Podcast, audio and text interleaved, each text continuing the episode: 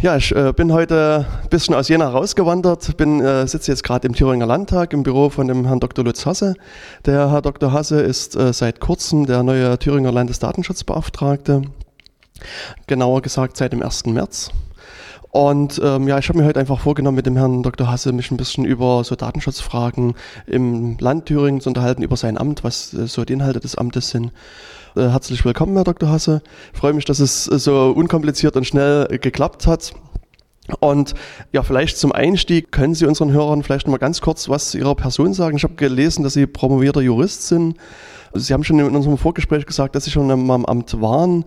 Was hat Sie jetzt bewogen, das Amt als Datenschutzbeauftragter hier anzunehmen? Ja, das stimmt. Ich bin Jurist und auch im Datenschutzrecht ein bisschen bewandert, aber das sollte die Bürger hier im Lande Thüringen nicht abschrecken, mit mir Kontakt aufzunehmen. Wir sprechen hier eine ganz normale Sprache. Wie bin ich jetzt hier zu dem neuen Job gekommen? Ich war schon mal vier Jahre Referatsleiter, Rechtsreferatsleiter hier beim Datenschutzbeauftragten, kenne also die Behörde hatte das Glück, mitwirken zu können bei der Entwicklung des neuen Thüringer Datenschutzgesetzes, war da so in vorderster Front und da stellte sich dann irgendwann die Frage, weil der alte Datenschutzbeauftragte Herr Stauch äh, ging, weil dessen Legislatur ablief, machen wir das jetzt oder bin ich der richtige Mann dafür? Ja, das hat sich dann so ergeben. Die politische und sonstige Konstellation war ganz günstig am Wahltag ja, und das war ja dann auch so eine knappe Punktlandung. Ich kann Ihnen nur viel Erfolg erstmal für die nächsten sechs Jahre wünschen. Ja, ich denke, für die Bürger und für unsere Zuhörer stellt sich die Frage, was macht eigentlich ein Landesdatenschutzbeauftragter, was sind dessen Aufgaben? Und ja, vielleicht können Sie hier mal ein bisschen ausholen und uns hören, was dazu erzählen. Ja, da gibt es bisweilen so eine äh, kleine irrige Auffassung, was wir hier tun. Also wir, wir stapeln und horten hier nicht die Daten der Bürger, sondern unsere Aufgabe ist es, dafür zu sorgen, dass das Datenschutzrecht eingehalten wird. Wie stellen wir das nun an? Wir sind ja durch das neue Thüringer Datenschutzgesetz zuständig auch für den nicht öffentlichen Bereich. Das heißt, einmal verkürzt ausgedrückt, im öffentlichen Bereich haben wir die Behörden im Auge und im nicht öffentlichen Bereich Unternehmen beispielsweise. Und da haben wir es mit unterschiedlichen Rechtsmaterien zu tun, auch jetzt etwas verkürzt dargestellt, im öffentlichen Bereich mit dem TÜR-DSG, mit dem Thüringer Datenschutzgesetz und im nicht öffentlichen Bereich mit dem Bundesdatenschutzgesetz. Und ja, jetzt müssen wir schauen, äh, halten die Behörden bzw. die Unternehmen das Datenschutzrecht ein. Wir haben die Möglichkeit zu einer sogenannten Kontrolle. Das heißt, wir würden uns kurz anmelden, aber auch dazu sind wir nicht verpflichtet bei der Behörde oder beim Unternehmen und würde sagen, ähm, wir sind vom Datenschutz und würden gern kontrollieren, ob sie hier das Datenschutzrecht einhalten. Das hat äh, weite rechtliche Aspekte, aber auch technische Aspekte. Ich habe hier ein eigenes Technikreferat. Und dann stellen wir Verstöße fest oder auch nicht. Wenn wir sie feststellen, dann äh, wirken wir darauf hin, wir haben auch beratende Funktionen natürlich, dass diese Verstöße abgestellt werden. Wenn uns das nicht gelingt, haben wir auch bestimmte Rechtsmittel, den Druck etwas zu erhöhen. Auch im neuen Datenschutzgesetz haben wir da gerade auch im nicht öffentlichen Bereich äh, einige Instrumente an die Hand bekommen, die aus meiner Sicht aber immer nur das letzte Mittel darstellen. Äh, mein Schwerpunkt wird sein, zu beraten. Da komme ich aber vielleicht gleich äh, noch drauf zurück. Der, die andere Möglichkeit, dass wir von Datenschutzverstößen erfahren, ist natürlich die, dass äh, Mitarbeiter, Bürger sich an uns wenden, telefonisch per Mail und uns mitteilen, dass sie vermuten, dass hier und dort ein Datenschutzverstoß vorliegt. Das kommt recht häufig vor, Gott sei Dank. Und mm, ich würde die Bürger auch gern animieren, ähm, diesen Weg intensiv zu beschreiten. Wir sind also für Sie da. Wir sind ein Dienstleister für die Bürger, wenn Sie so wollen. Auf solche Hinweise hin seitens der Bürger gehen wir dann in die Spur, wenden uns an die Behörde oder an das Unternehmen, fragen, wie sieht es aus, ist da was dran? Und äh, möglicherweise, das kommt nicht selten vor, knüpft sich daran dann eine Kontrolle. Jetzt haben Sie äh, gesagt, dass Sie ähm, zu den Firmen hingehen oder zu den Behörden hingehen und da Kontrollen machen. Jetzt könnte ich mir durchaus vorstellen, dass äh, die Behörde eventuell dann sagt, äh, nee, ich lasse hier nicht rein. Sie, Sie dürfen diese Akten nicht angucken. Es ist ja auch so durchaus, wenn man die Tätigkeitsberichte ihrer Vorgänger liest, ist es zum Teil, also gerade im medizinischen Bereich ist es mir aufgefallen, vorgekommen, dass bestimmte Ämter gesagt haben, nein, Sie dürfen da nicht zugreifen. Haben Sie dann Rechtsmittel und wenn ja, welche Rechtsmittel haben Sie, um dann trotzdem äh, da zuzugreifen? Wir haben im öffentlichen Bereich, also gegenüber Behörden, äh, noch nicht die Möglichkeiten, die wir im nicht öffentlichen Bereich haben. Also bei Behörden, wenn uns der Zugang verweigert wird, äh, sprechen wir eine sogenannte Beanstandung aus. Also rügen die sogenannte Mitwirkungspflicht, die die Behörden haben laut Thüringer Datenschutzgesetz. Und wenn das dann immer noch nicht fruchtet, ziehen wir die Aufsichtsbehörden, also das Landesverwaltungsamt, letztlich das Innenministerium, zu Rate und von dort können denn äh, aufsichtsrechtliche Maßnahmen getroffen werden. Und bisher gegen diese aufsichtsrechtlichen Maßnahmen können sich dann aber die betroffenen Behörden wiederum wehren. Äh, das haben wir auch schon hier und dort durchgespielt, ähm, hatten aber dann glücklicherweise bisher immer Erfolg und haben dann auch die Akten einsehen können, die wir einsehen wollten.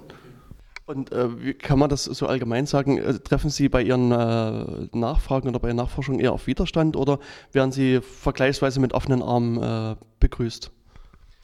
Ja, das ist eine gute Frage. Wenn sich der Datenschutz anmeldet oder auch unangemeldet vor der Tür steht, gibt es bei den Behörden schon so eine gewisse Abwehrhaltung, weil die wissen nicht genau, wie tief wir jetzt äh, bohren und forschen und was auf die Behörde zukommt. Ich favorisiere deshalb einen etwas anderen Ansatz. Ich habe das auch schon hier und dort mal sagen dürfen. So mein, mein Leitmotto ist keine Erkenntnis ohne Kenntnis. Wir wollen die Behörden, aber insbesondere jetzt auch neu die Unternehmen informieren, in Kenntnis setzen, was wir eigentlich wollen. Ziel ist es, da ich davon aus, nach meinem bisherigen Kenntnisstand davon ausgehen muss, dass der Datenschutzstandard in Thüringen nicht der höchste ist. Wir verfolgen den Ansatz also zunächst zu informieren, Kenntnisse zu verschaffen, zu sagen, was wir wollen. Und dann schließt sich auch im nicht öffentlichen Bereich so eine Phase der, der Kontrollen an. Natürlich nicht flächendeckend, dafür ist meine Behörde zu klein, das werden Stichproben sein. Und dann werden wir uns auf diese Weise nach und nach ein Bild verschaffen, ist die Kenntnisvermittlung erfolgreich verlaufen? Müssen wir da noch intensivieren? Also mein Ansatz ist es nicht, mit der Keule zuzuschlagen, die allerdings das Datenschutzrecht äh, hergibt. Ja, Sie haben es gerade schon erwähnt, dass Ihre Behörde klein ist. Also für Leute, die sich so ein bisschen für Datenschutzfragen interessieren, ist vermutlich dieses unabhängige Landeszentrum für Datenschutz in Schleswig-Holstein sehr präsent, die, wenn ich es richtig in Erinnerung habe, über 200 Mitarbeiter haben. Ich glaube mich zu erinnern, dass, äh, dass der Thüringer Landesdatenschutzbeauftragte zwölf Stellen hat. Äh, müssen Sie mich korrigieren, wenn es falsch ist. Ist es denn jetzt im Laufe Ihrer Amtszeit geplant, diese Stellen zu erhöhen oder werden Sie bei dieser Stellenbesetzung ungefähr bleiben? Ja, die Zustände in Schleswig-Holstein sind natürlich paradiesisch. Da sind wir in Thüringen weit entfernt. Man muss allerdings auch wissen, dass der schleswig-holsteinische Datenschutzbeauftragte Weichert auch Aufgaben für andere Daten Schützer in anderen Bundesländern wahrnimmt. Also da laufen einige Aufgaben zusammen, dementsprechend braucht er auch mehr äh, Personal. Ja, wir sind hier eine kleine Behörde, aber ich habe aus dem politischen Raum Signale empfangen, dass äh, unsere neue Aufgabe, also die datenschutzrechtliche Betreuung des nicht öffentlichen Bereichs, auch untersetzt werden wird. Die Haushaltsverhandlungen laufen ja noch mit der einen oder anderen Stelle und äh, ja, die Aufgaben haben wir jetzt schon, aber noch nicht das Personal. Sie können sich also vorstellen, dass meine Mitarbeiter und Mitarbeiterinnen derzeit äh, ja ganz schön intensiv eingespannt sind.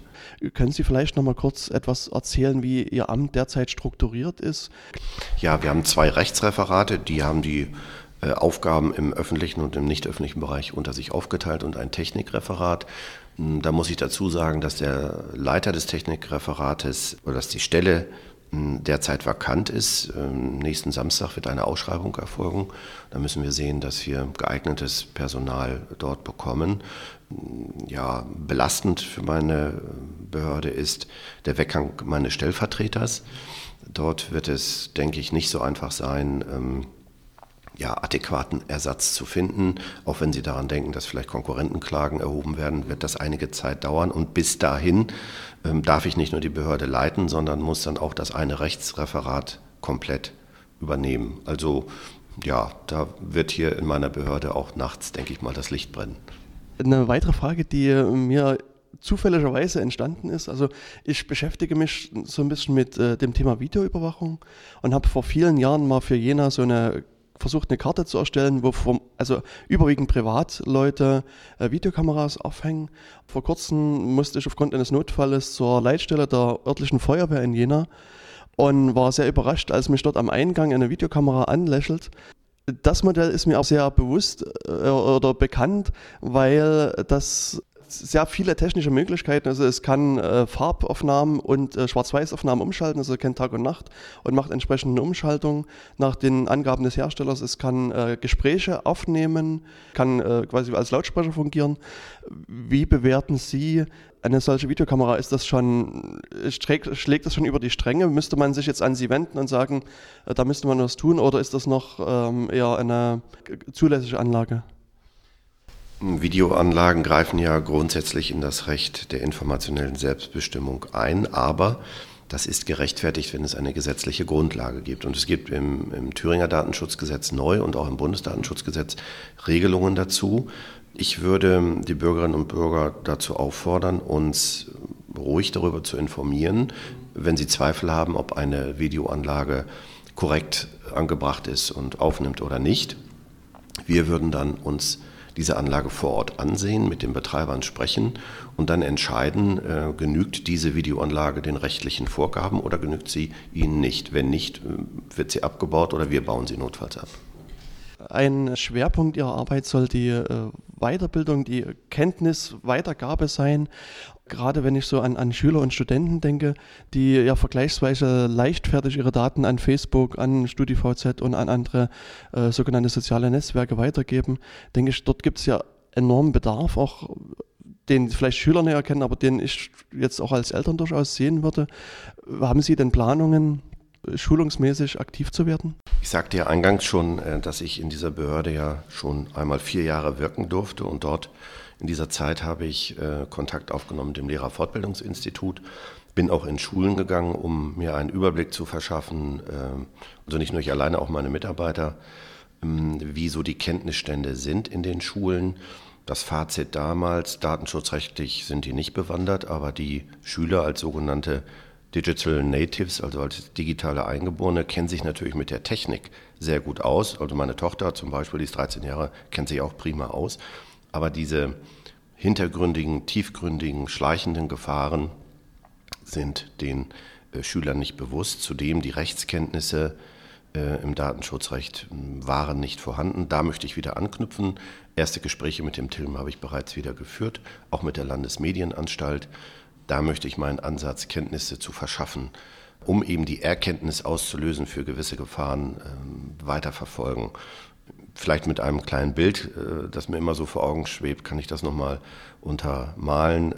Kinder, die schwimmen können, die baden hier in der Badeanstalt im klaren Wasser und alles ist äh, ihnen äh, bekannt und macht ihnen Spaß. Aber wenn sie das Geschehen jetzt mal in einen tropischen, trüben Fluss verlagern und die Kinder äh, haben eben Spaß da im Wasser, dann haben sie natürlich ihren Spaß, sehen aber die Bakterien, Viren oder Würmer im doppelten Sinn oder noch größere Gefahren nicht.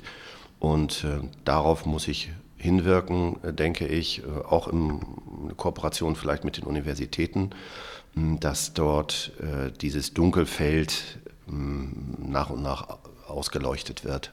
Das Thema Facebook und Co. wird ja auch in der Presse relativ weitgehend äh, diskutiert.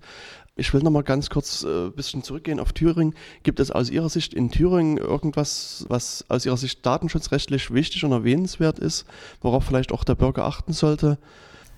Der Bürger muss ein Auge dafür haben oder bekommen, was er mit seinen Daten anstellt. Also die Videogeschichten spielen in Thüringen eine Rolle, sowohl im nicht öffentlichen als auch im öffentlichen Bereich. Wobei wir im Moment im nicht öffentlichen Bereich diesen Sektor erarbeiten wir uns ja gerade, einige äh, Meldungen haben, denen wir nachzugehen haben. Mm, am Arbeitsplatz sollte man aufpassen, was mit den Daten passiert, vor allen Dingen mit den Personaldaten. Wenn man sich bewegt in seinem sozialen Umfeld, welche elektronischen Medien setzt man ein? Äh, Datenschutz wird oft in Verbindung gebracht mit äh, PC und Internet. Es gibt aber auch Handys beispielsweise. Ähm, da muss man dran denken, dass auch dort Datenflüsse stattfinden und sich die Frage stellen, wie sind die gesichert? Diese Fragen stellen sich äh, wenige Personen. Äh, Ähm, Im nicht öffentlichen Bereich ähm, spielt natürlich auch die Werbung eine große Rolle, wie man sich dagegen wehren kann. Dann äh, wird ein Aspekt sein, wenn es nicht schon ist, der Schutz von äh, Patientendaten bei Ärzten und in Krankenhäusern. Und ähm, der Bürger sollte auch im Auge haben, dass er sowohl nach Datenschutzrecht als auch nach dem Informationsfreiheitsgesetz, das gibt es ja auch noch, die Zuständigkeit soll uns ja auch zuwachsen nach der Koalitionsvereinbarung, das Recht hat, äh, bei Behörden beispielsweise nachzufragen, welche Daten gespeichert sind. Dieses Recht hat er natürlich auch im nicht öffentlichen Bereich. Ja, Stichwort Patientendaten, es fiel mir jetzt gerade noch ein. Also ich kenne sehr viele Ärzte. Es steht ja nun die Einführung der elektronischen Gesundheitskarte an. Und äh, nach der Aussagen der Ärzte ist es wohl bisher so, dass sie in, als Praxisärzte, also so die Allgemeinmediziner, bisher immer den Rat erhalten haben, ihre Praxiscomputer mit Patientendaten möglichst nicht ans äh, Praxis-WLAN anzuschließen oder ans Internet anzuschließen. Äh, mit der elektronischen Gesundheitskarte ändert sich diese Sache schon von der Architektur her. Dann müssen die Rechner ans Internet angeschlossen werden. Jetzt ähm, stell, stellt sich mir nur auf, bei Ihrer Bemerkung die Frage, werden Sie dann auch aktiv werden? Werden Sie da prüfen, die äh, Installation der, der Praxisärzte? Oder werden Sie dann vielleicht erst auf Beschwerden hin aktiv? Wie wird dann Ihre Vorgehensweise sein? Beides. Auf Beschwerden hin werden wir natürlich aktiv. Äh, zum einen, zum anderen haben wir aber die elektronische Gesundheitskarte im Auge. Die, diese Gesundheitskarte hat datenschutzrechtlich Herrschern von Datenschützern äh, beschäftigt seit Jahren. Aber das ist nur ein Feld, was Patientendaten äh, und Akten anbelangt. Ähm, Datenflüsse finden auch woanders statt. Denken Sie beispielsweise äh, von den, an die Datenflüsse innerhalb eines äh, medizinischen Versorgungszentrums zwischen ähm, niedergelassenem Arzt und Klinik, innerhalb einer Klinik. Da sind viele Fragestellungen. Wir haben mit einigen Kliniken schon gute Erfahrungen gemacht wir hoffen, dass sich das fortsetzt. Also das datenschutzrechtliche Klima ist offen. Unsere Vorschläge, Anregungen werden bisher äh, umgesetzt und aufgenommen. Das finde ich gut. Äh, auf dem Weg würde ich äh, gerne auch weiter fortschreiten. Die Datenschützer haben sich auch auf bestimmte Orientierungshilfen bereits geeinigt. Die werden in der Krankenhauslandschaft auch umgesetzt. Aber ein Problem in diesem Zusammenhang ist beispielsweise, wenn ein niedergelassener Arzt aus Altersgründen seine Praxis aufgibt und an einen Nachfolger übergibt, ähm, dann ist das datenschutzrechtlich höchst problematisch, weil die sensiblen medizinischen Daten dürfen nur an den Nachfolger übergeben werden, wenn die Patienten einwilligen. Ähm, da liegt möglicherweise das eine oder andere noch im Argen. Wir arbeiten dran. Ja, ich denke, äh, wir arbeiten dran, ist aus meiner Sicht auch ein schönes äh, Schlusswort. Es sei denn, es gibt jetzt aus Ihrer Sicht noch was, was Sie äh, unbedingt sagen wollen. Dann übergebe ich Ihnen nochmal das Mikrofon. Ja, äh, unbedingt sagen möchte ich eigentlich, dass die Bürger keine Scheu haben sollen, sich an die Behörde zu wenden. Wir sind für sie da. Zum anderen sind wir aber auch für die öffentlichen und nicht öffentlichen Stellen äh, da. Wir haben nicht nur eine Kontroll-, sondern auch eine Beratungspflicht. Wenn also datenschutzrechtliche Probleme auftauchen, kann man sich an uns wenden, sollte man sich an uns wenden und wir werden im Rahmen unserer Möglichkeiten helfen. Das bedeutet nicht, dass wir auf eine solche Frage hin im Anschluss das äh, Unternehmen bzw. die Behörde datenschutzrechtlich kontrollieren. Das, äh, diesen Vorbehalt möchte ich abbauen. Wenn uns konkrete Fragen gestellt werden oder auch ausufernde Fragen, beantworten wir die gern. Äh, daran schließen sich aber keine äh, schlimmeren Maßnahmen an. Dann danke ich Ihnen nochmal für die äh, sehr gute Erklärung Ihres, Ihrer Aufgabe. Ich denke, wir haben einige Aspekte besprochen und ich hoffe, das wird dann auch für unsere Hörer sehr interessant werden, das Ganze noch sich anzuhören. Ich wünsche Ihnen viel Erfolg bei Ihrer Arbeit und äh, dann hoffe ich, dass wir uns vielleicht demnächst wieder mal zum neuen Gespräch treffen können und die Erfolge auswerten können. Danke sehr. Gern, bis demnächst.